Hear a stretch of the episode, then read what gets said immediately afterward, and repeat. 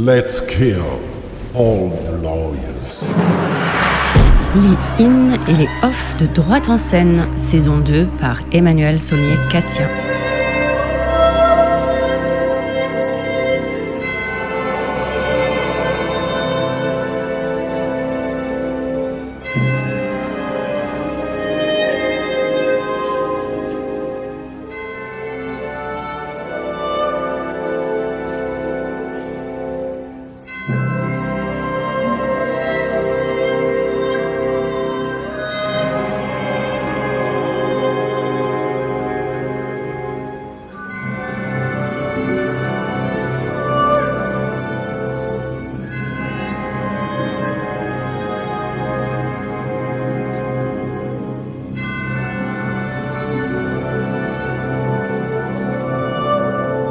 Après le premier épisode lundi 12 juillet, diffusé depuis le Festival d'Avignon, les in et les off de droite en scène ont continué leur exploration dans la programmation du in et dans celle du off. Le fil conducteur de ma sélection dans la semaine écoulée est la question démocratique, qu'elle naisse d'une prise de conscience citoyenne, d'une découverte de la vérité, d'une tentative de mettre fin à la violence, à la guerre, ou même du mensonge et de la manipulation pour mieux endormir les masses.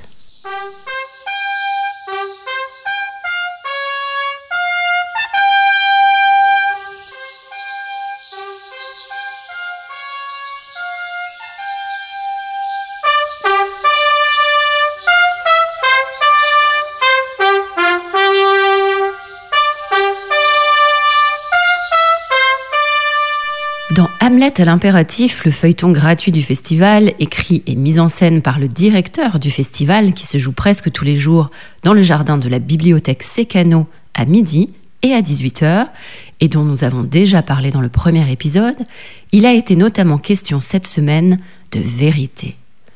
La fameuse tragédie du vengeur naissant de la demande du spectre du père de Hamlet à ce dernier de venger son meurtre prend une forme méta-théâtrale. Quand le nouveau roi, déstabilisé par la pièce de théâtre jouée devant lui dans le but de le confondre, sa réaction est la censure. Le théâtre n'est dès lors toléré que lorsqu'il est un simple divertissement. Hamlet invite donc aussi à une réflexion sur le rôle du théâtre dans une société démocratique. Comme le fait dire Olivier Pia Horatio, si le théâtre était si inefficace, pourquoi serait-il censuré? Pour autant, Hamlet ne parvient pas à tuer son oncle car il aurait peur de la réaction du peuple. Le théâtre devient alors la revanche et non la vengeance de notre éventuelle impuissance. C'est d'une certaine manière la vision qu'en a Angelica Lidl. L'artiste espagnole, habituée du festival, n'a déçu ni ses aficionados ni ses détracteurs lors de la création de Liebestod à l'opéra Confluence scarification et provocations verbales et corporelles étaient à nouveau conviés sur scène et ont peut-être même été à l'origine d'un malaise sévère d'un spectateur qui a interrompu la représentation à laquelle j'ai assisté. Pour ce spectacle empruntant son titre à celui du final de l'opéra Tristan et Iseux de Wagner, et dont le sous-titre El olor a sangre no se me quita de los ojos, Juan Belmonte, Histoire du théâtre 3, est peut-être plus explicite, ou tout du moins proche de sa démonstration. Mais nous retiendrons pour l'émission son discours critique sur notre État, qui serait simplement juridique, bureaucratique, notarié, et sur la société contemporaine qui est, je cite, avec quelques coupes, une sale société d'imbéciles avec des droits. Ils engraissent leurs droits comme d'autres engraissent un cochon, et à leur tour ils engraissent à force de se gaver de droits. Ils ne veulent pas d'artistes, ils veulent des figurants. Ils sont une sale société de figurants avec des droits. Les artistes les font chier, les partisans les font chier. Un artiste est moins qu'un ouvrier, il n'aime que leurs fonctionnaires, leurs figurants et leurs techniciens avec des droits des droits dont il n'émane aucune excellence, aucun don de soi, aucun respect et aucun devoir.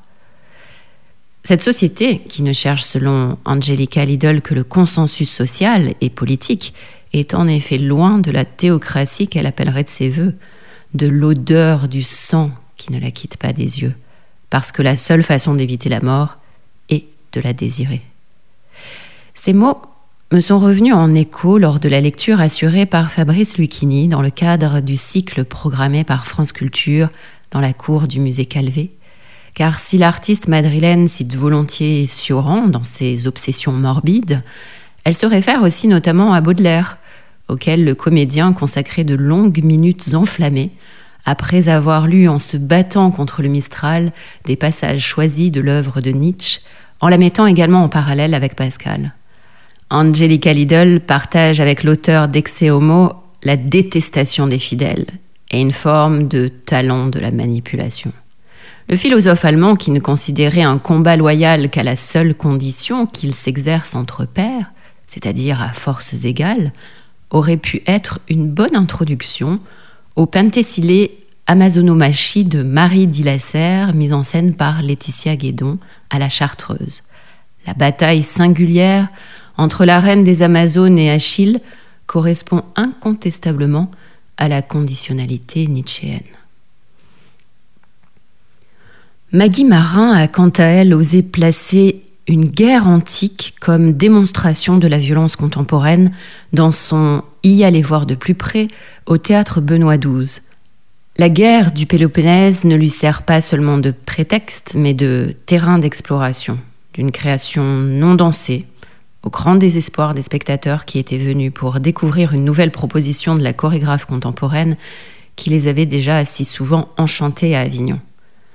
On peut se réjouir au moins que la modernité du texte de Thucydide, bien connu des historiens du droit et des relations internationales, connaisse désormais une plus grande audience, même s'il est un peu exagéré de prétendre expliquer les limites des démocraties contemporaines à partir de cette seule lecture de l'historien grec.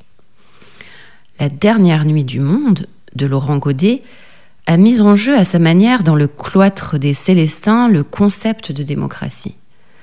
La dernière nuit du monde, c'est celle que Gabor entend mettre en place avec l'accord des gouvernements du monde entier grâce à une pilule permettant de faire une nuit en 45 minutes.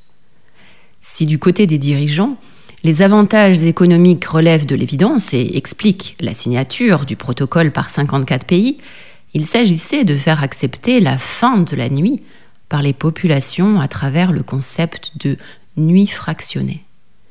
Peupler la nuit pour désengorger le jour, comme l'explique la députée européenne venue vanter dans les médias les avantages de cette révolution scientifique.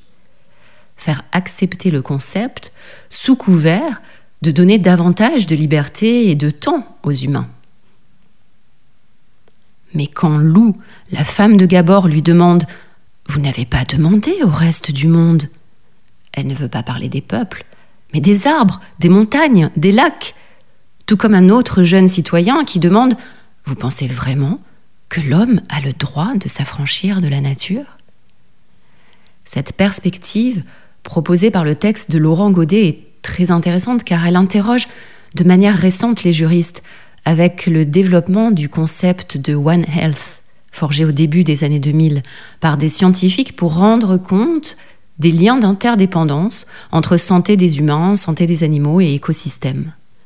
Concept qui ne relève pas seulement d'une fiction dramaturgique, car des peuples autochtones et des associations de protection de l'environnement ont réellement formé des recours afin que des fleuves et des montagnes soient considérés comme des entités juridiques en tant que telles. Tout comme pour les animaux, voir reconnaître au Gange ou au Yamuna une personnalité juridique est un moyen pour les défenseurs des droits de la nature d'assurer une protection environnementale plus étendue et essayer d'empêcher, comme dans cette pièce créée par euh, Fabrice Murgia, les dérives des gouvernants sous couvert de démocratie, uniquement motivés par des raisons économiques.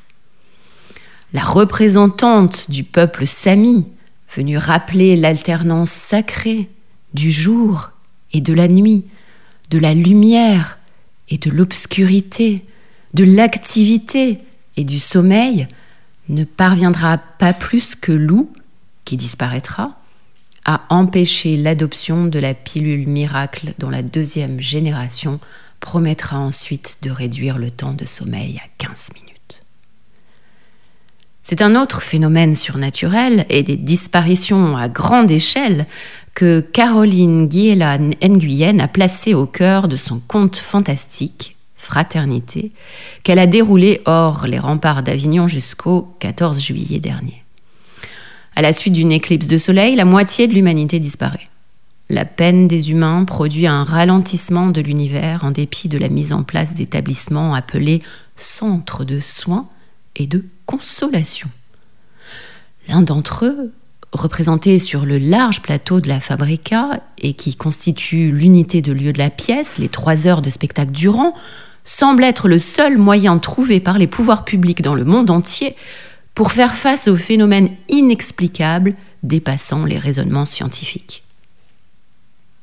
Ces derniers sont des espaces fictifs, mais qui ne sont pas si éloignés de structures existantes qui ont inspiré la dramaturge, comme le bureau de rétablissement des liens familiaux de la Croix-Rouge, qui aide des familles à retrouver la trace de proches disparus.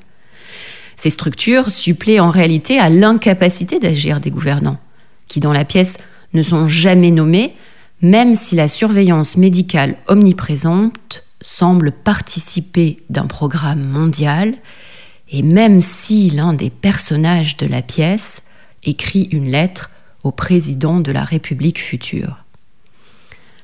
La question de la démocratie apparaît ici en creux, c'est-à-dire à travers la petite société du centre de soins qui s'autogère pour un certain nombre de décisions et où les rapports de force surgissent nécessairement, dépendant des positions sociales et des affects de chacun.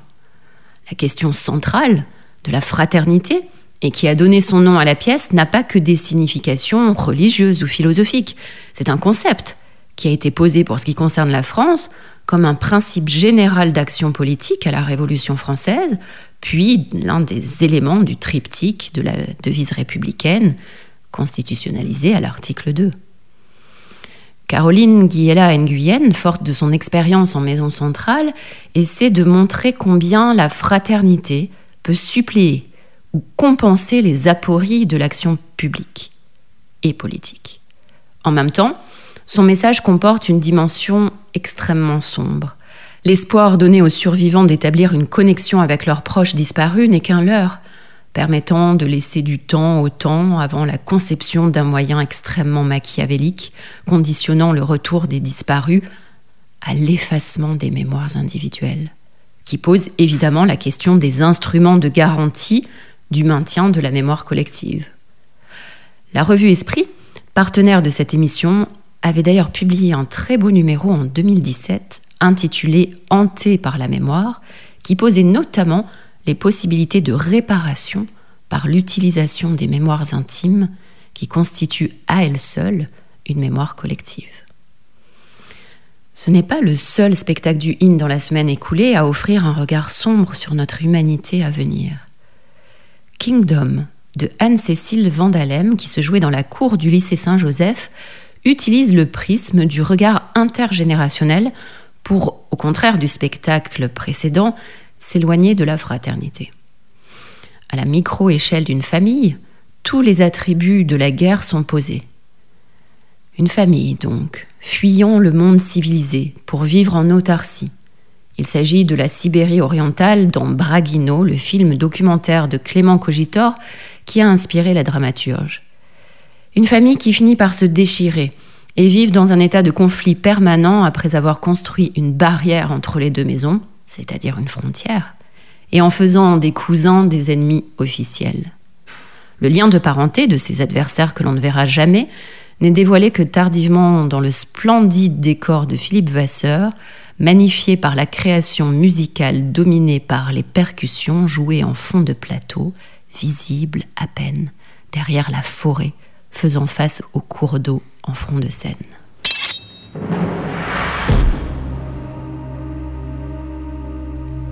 Du côté du off, j'ai également sélectionné des pièces interrogeant les rapports entre les pouvoirs et la notion de démocratie.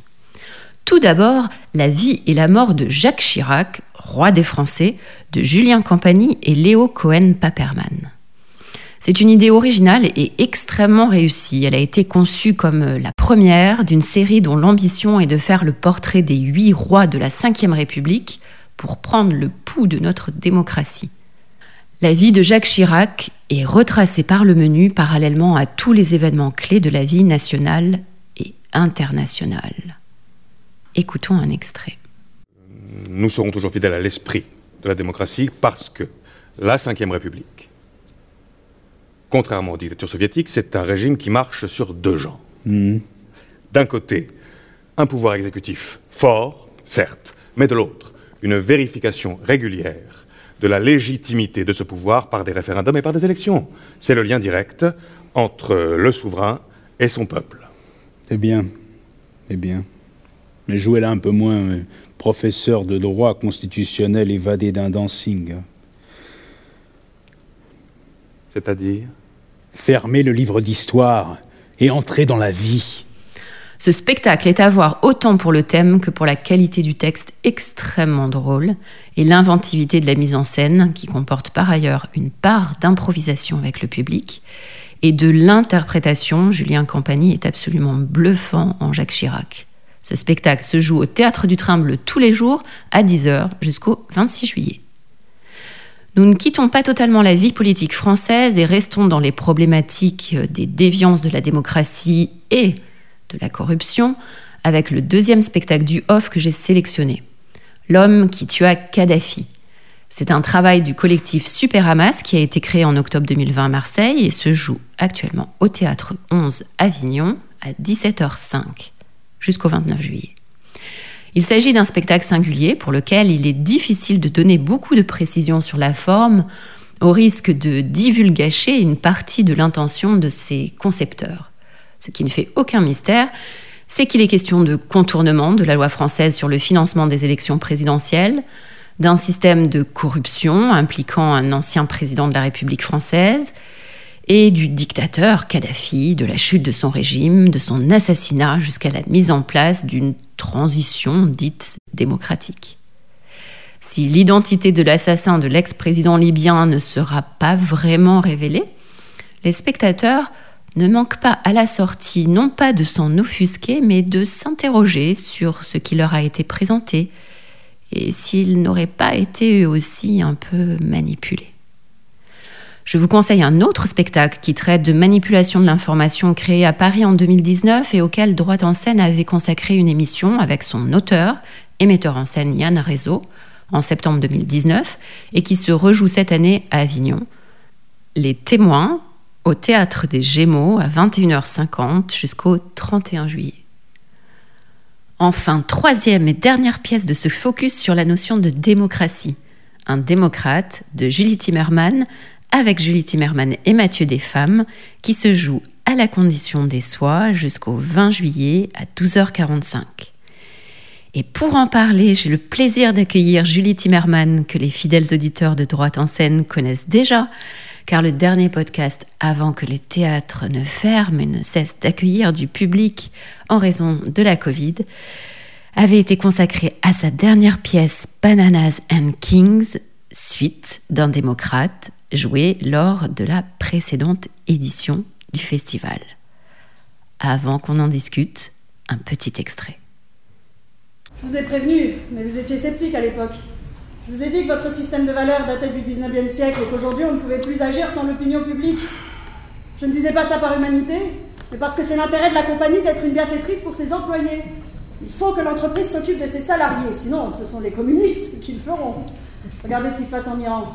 Les Iraniens ont nationalisé leur pétrole et chassé la compagnie britannique. Ce sera pareil au Guatemala.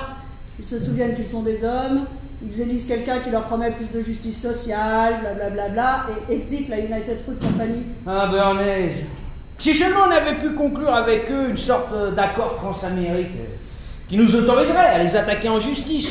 Une entreprise privée qui attaquerait en justice un État. Mais oui Un accord qui mettrait l'entreprise euh, au-dessus de la loi.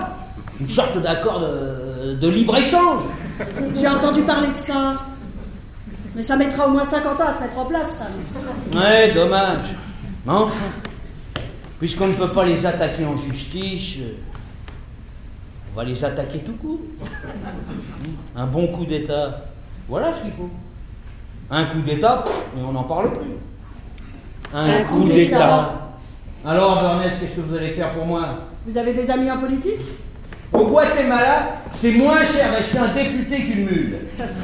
Jim, Doris Et aux États-Unis? Alors, Le secrétaire d'État, qui est prêt à lancer le coup d'État, a été notre avocat. Et son frère, qui dirige la CIA, siège à notre conseil d'administration. Et puis on a tous les anciens de la compagnie. Présidents, cadres dirigeants, actionnaires, qui sont aujourd'hui chefs de la sécurité nationale et internationale, président de la Banque internationale pour la reconstruction et le développement, et sénateur hein, aux affaires d'Amérique latine. On a aussi un sénateur qui est ambassadeur aux Nations Unies. Sans oublier les sénateurs dont on a financé la campagne. Et la secrétaire personnelle d'Eisenhower est la femme de notre directeur de la publicité. Bien. Bonjour Julie Timmerman. Alors qui sont ces deux personnages que nous venons d'entendre? Bonjour. Alors, euh, ce, sont plusieurs personnages euh, que nous jouons dans cette pièce. Et dans cet extrait, nous avons Édouard Bernays et nous avons euh, Samuel Zemuret, qui était le patron d'une immense entreprise états-unienne euh, qui a, on peut dire, colonisé toute l'Amérique latine, euh, avec euh, l'Amérique centrale principalement, avec des, bananiers, qui a mis des bananiers partout. Aujourd'hui, cette entreprise s'appelle Chiquita et elle continue de sévir. Euh, il faut savoir qu'il y a encore des assassinats, euh, j'allais dire politiques, euh, au, sein, au sein de l'entreprise, des leaders syndicaux un petit peu trop bavards, un petit peu trop en vue. et ça, il faut le savoir parce que, parce que voilà, on, on parle d'un événement qui s'est passé dans les années 50, un coup d'État au Guatemala. Mais euh, ces choses-là se passent encore aujourd'hui. Et, euh, et c'est pour ça que ce spectacle euh, veut parler d'aujourd'hui en, se, en, en, en s'intéressant à l'histoire avec un grand H euh, qui résonne fortement. Voilà.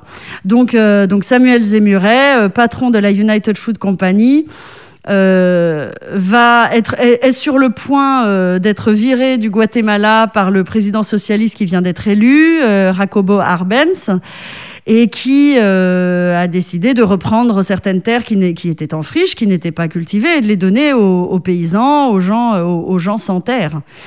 Et euh, évidemment, la compagnie euh, ne voit pas cela d'un bon œil, euh, va voir la CIA et organise un coup d'État et va faire tomber ce président, Jacobo Arbenz, en quelques jours.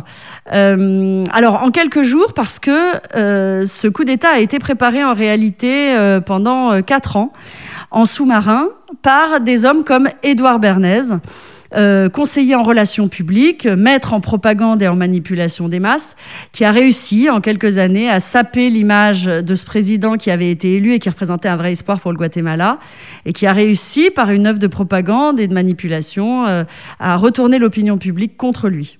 C'est donc Édouard Bernays qui est le personnage principal de cette pièce. Alors, est-ce que vous pouvez nous donner un petit peu, en quelque sorte, sa généalogie et pourquoi Julie Timmerman avoir choisi ce titre Un démocrate pour parler de cette figure centrale, mais très peu connue du grand public, d'Edward Bernays? Edward Bernays c'était le double neveu de Sigmund Freud par son père et sa mère. Euh, et il a très vite compris euh, ce que son oncle avait découvert sur l'inconscient. Et il s'est tout de suite demandé comment on pouvait utiliser euh, cet inconscient, comment on pouvait le manipuler pour faire acheter ou faire voter les foules. Alors il a d'abord euh, mis son talent au service euh, d'un gros groupe qui vendait des savons. ensuite, il a utilisé les mêmes techniques pour vendre des présidents des États-Unis, avec plus ou moins de succès. Euh, mais c'est le début du marketing politique. Hein. On peut vraiment dire que ça commence là, donc c'est les années 20. Ensuite, euh, bon, il a fait énormément de choses. Je, passe euh, les, plein de choses. Euh, il, a, il a vendu des cigarettes aux femmes en, en disant que c'était l'émancipation féminine. Hein. Il est allé voir les suffragettes en leur disant voilà, vous voulez être à l'égal des hommes, il n'y a aucune raison que vous ne puissiez pas fumer comme les hommes. Et tout ça parce que son oncle avait dû lui dire que la cigarette était une sorte de phallus et représentait le pouvoir masculin. Cette scène est d'ailleurs euh, absolument fascinante dans, la forme complète euh, que vous aviez euh, créée il y a deux ans à Avignon et dans la forme simplifiée aujourd'hui, notamment quand le, marketing et la technique hein, de manipulation des masses qui a été mise en place par Bernays arrive jusqu'à changer la couleur de la mode pour vendre ces fameuses cigarettes de ces paquets Lucky Strike. Je vous fais remarquer d'ailleurs que je me suis accordée à votre, à votre spectacle. J'ai mis une robe verte aujourd'hui pour euh, bien correspondre à l'une des scènes du spectacle. Absolument, je, vois ça, je le remarque. Oui, oui, effectivement, euh, il en vient à changer la couleur de la mode parce que les, paquets euh, resteront verts parce que de, ils sont déjà tout le plan de com est déjà parti, donc ils peuvent pas changer ça. Donc il va changer la couleur de la mode. Et ce qui est intéressant, c'est que Bernays, il invente un système où il va faire plus que de la publicité. Il va organiser des événements. Il va créer l'événement. Euh, il va euh, utiliser toutes les techniques qu'on emploie aujourd'hui dans le storytelling, c'est-à-dire rupture narrative, euh, narration et rupture narrative, c'est-à-dire qu'on on déroule une histoire. On raconte une histoire et puis on crée des événements qui secouent un peu les gens, qui les, qui les réveillent, parce que tout d'un coup, il y a un nouvel événement qui arrive. Donc effectivement, il emploie toutes sortes de méthodes qui vont bien au-delà de la publicité. Et grâce à ces méthodes, donc, il finit par faire ce coup d'État avec la CIA pour la United Fruit Company au Guatemala. On est en 54. Et ce qu'il faut savoir aussi, c'est que c'est un homme, donc vous parliez de démocratie, c'est un homme qui a toujours dit qu'il luttait pour la démocratie, qu'il y avait beaucoup trop d'offres dans le monde, euh, d'offres euh, commerciales, d'offres euh, euh, électorales, de partis politiques, de voilà, et que lui, il pouvait orienter les gens pour que les gens s'y retrouvent un petit peu. Sauf qu'évidemment, ça sous-entend qu'il y a un gouvernement invisible. C'est le mot qu'il emploie dans Propaganda, euh, son, son livre un, un livre absolument fascinant. qui est incroyable euh, parce qu'il expose ses théories et il le fait en toute euh, bonne foi. Et pour lui, il faut ce gouvernement invisible. Donc, ça sous-entend évidemment qu'il y a une élite euh, qui décide pour la masse. Euh, alors, la question problématique, c'est que ces œuvres euh, ont été euh, étudiées par Goebbels et mises en œuvre pour la propagande nazie.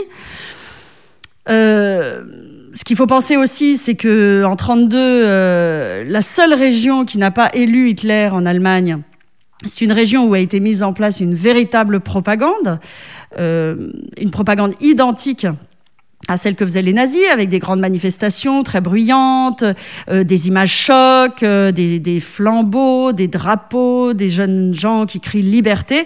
Tout ça pour euh, le Parti social-démocrate qui luttait contre Hitler. Et c'est la seule région où ça a été mis en place, c'est la seule région qui n'a pas élu Hitler. Donc pour moi, ça pose vraiment la question, en démocratie, est-ce qu'on peut utiliser des moyens de manipulation des masses? Et il ne s'en est pas privé, comme vous le démontrez dans le reste du spectacle et ce par quoi vous avez euh, commencé en Amérique euh, centrale.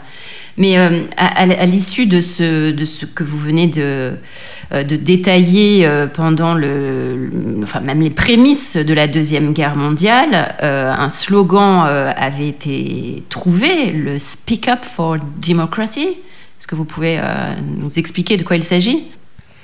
Oui, c'était un manifeste euh, auquel Bernays avait euh, contribué, collaboré.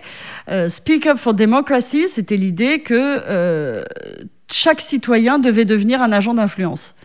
Il fallait, est-ce que c'était ça la démocratie? C'était que chaque citoyen devait se lever et agir et parler haut et fort euh, pour la défense de la démocratie. Donc c'est vraiment son idée à Bernays, c'est vraiment que tout le monde peut devenir un agent d'influence. Mais c'est là où il est très paradoxal puisqu'il continue à penser que c'est quand même une élite qui doit euh, décider. Donc si vous voulez, il y a une contradiction interne au personnage, de toute façon. Et pour prolonger cela, euh, votre spectacle est, vraiment, il faut le, dire euh, aux auditeurs et aux, festivaliers qui euh, seraient encore susceptibles d'aller le voir, enfin s'ils ont la chance d'obtenir des places, parce que ça, joue presque à guichet fermé. Il y a une espèce de, de méta-théâtralité dans votre spectacle, puisque vous insérez dans toute cette histoire très instructive et encore une fois pleine d'humour, une dimension euh, en quelque sorte supérieure et qui traverse la pièce d'une surveillance de masse justement euh, qui se décide depuis un obscur bureau avec des écrans et des touches sur lesquelles on appuie en surveillant euh, dans chaque pièce euh, de, d'une ville, enfin on ne sait pas où on est d'ailleurs, les comportements des individus et comment, en quelque sorte, mater les rebelles, les résistants à, la surveillance et à la suggestion, c'est-à-dire à cette technique qu'a mis en place Bernays et, qui est aussi de faire accepter une sorte d'offre et marketing avec le consentement des victimes, comme vous le dites dans la pièce. Alors, qu'est-ce que vous avez voulu dire par cette cette métathéâtralité qu'on trouve, euh, qui, est très subtile finalement dans, dans le spectacle? L'impression que j'ai quand je regarde les débats télévisés ou dans les journaux, c'est que tout, cela rentre dans une pensée unique. Même quand les gens ne sont pas d'accord. On, ne remet pas en question les fondements même euh, du, du, problème. Donc, euh, mon idée avec ces personnages un peu qui sont dans la vidéosurveillance, qui regardent des écrans et qui observent, c'est que ces gens-là sont là pour vérifier que les gens restent dans cette pensée unique. Bon, c'est une, métaphore hein, complète, mais du coup, ça me permet de faire intervenir un rebelle qui, lui, essaie de penser, essaie de lire, essaie de se sortir de tout ça. Oui, parce qu'il faut, à un moment donné, tout le monde se met à lire, mais ils lisent que des, des thèses complotistes. Donc, c'est une autre chose que je dénonce aussi, c'est-à-dire que ce monde de, de, communication à outrance, qui fait que plus rien n'existe si on ne communique pas dessus. Ça aussi, c'est une notion intéressante, c'est que le, en démocratie, en réalité, c'est quand même ceux qui ont le plus d'argent pour communiquer ou qui ont les meilleures idées aussi pour communiquer, qui font exister ce qu'ils ont à vendre. Les autres disparaissent complètement dans la, masse. Et dans ce monde d'hypercommunication, euh, pour moi, ça conduit au nihilisme ou à la crédulité extrême. C'est-à-dire on ne croit plus en rien, ou alors on croit à tout, et alors tous les faux complots y passent. Et on a tendance du coup à noyer euh, le poisson dedans, c'est-à-dire qu'il y a des vrais complots, euh, notamment celui euh, dont on parle, la CIA a déclassifié les documents, on sait aujourd'hui les complots qui se sont ourdis en Amérique centrale. Il y a des vrais complots sur lesquels on peut travailler, il y a des gens, des historiens, des journalistes d'investigation, des scientifiques, des gens qui font un vrai boulot euh, là-dessus. Mais euh, il y a aussi tous ces, faux complots euh, aberrants, mais qui permettent de noyer le truc. Voilà, on peut plus discuter. Maintenant, c'est ah, tu es complotiste. voilà. Donc là, ça, coupe toute discussion. Alors effectivement, cette, cette histoire-là me permet de faire intervenir un rebelle qui, lui, va finir par casser les murs et, et de finir sur une note quand même euh, positive, euh, si on peut. Euh, en tout cas, voilà, on se dit que peut-être quelque chose peut se passer. On peut sortir de ce monde-là. Et il y a aussi une autre dimension qui est que dans cette forme en duo, encore plus que dans la forme A4 qu'on continue de tourner, hein, euh, dans cette forme en duo, on a un rapport privilégié avec le public euh, quand on l'accueille, euh, même au milieu du spectacle, on sort du jeu, parler avec le public, dans un esprit de c'est presque une collaboration entre le public et nous pour essayer de décrypter ce monde-là.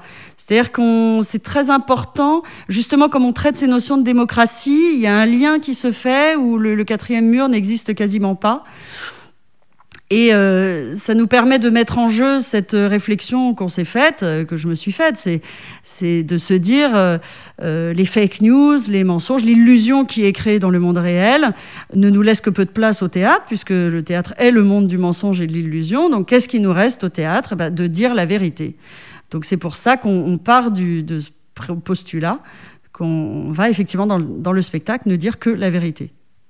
C'est une magnifique conclusion euh, au regard de ce que je vous ai dit précédemment dans cette émission sur le mensonge, la vérité, et qui euh, nous ont permis de parler un petit peu de démocratie pour ce deuxième épisode de la saison 2 des in et des off de droite en scène. Merci Julie Timmerman d'être venue parler encore une fois de ce passionnant spectacle qui euh, tourne et qui va tourner dans deux formes, un démocrate, jusqu'à mardi encore à la condition des soins avant de partir donc en tournée notamment euh, à la saison prochaine à l'université de Rennes. On mettra euh, toutes les dates de la tournée sur la page de présentation de l'émission. Les in et les off de droite en scène, c'est terminé pour cette deuxième semaine. Vous pouvez retrouver donc les précisions sur les spectacles dont je vous ai parlé et d'autres encore sur le compte Instagram Revue d'art en scène et dans le blog aussi Un fauteuil pour l'orchestre. Toutes les coordonnées figurent sur la page de présentation de l'émission Droite en scène sur le site internet d'Amicus et de la revue Esprit.